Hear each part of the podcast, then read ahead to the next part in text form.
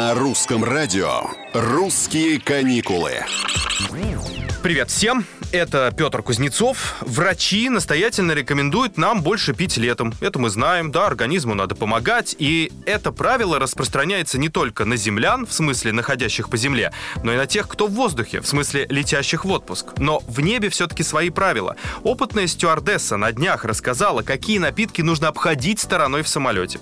Свои рекомендации она начинает с таких слов. Никогда, никогда, никогда не употребляйте жидкость, которая не находится в банке или бутылке. Конец цитаты.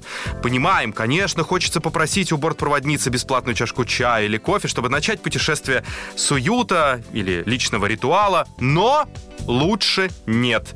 Причина банальна и ужасно одновременно. Резервуары для воды в самолетах очень редко чистятся. Часть машины вынимается и очищается между рейсами, но вся машина никогда не чистится, признается стюардесса. Затем она дала профессиональный совет родителям, путешествующим с маленькими детьми. Никогда не просите горячую воду и не наливайте ее в бутылочку ребенка. Попросите бутилированную воду, а затем горячую воду в чашке. Налейте воду из бутылки в детскую емкость и просто подогрейте в чашке с горячей водой.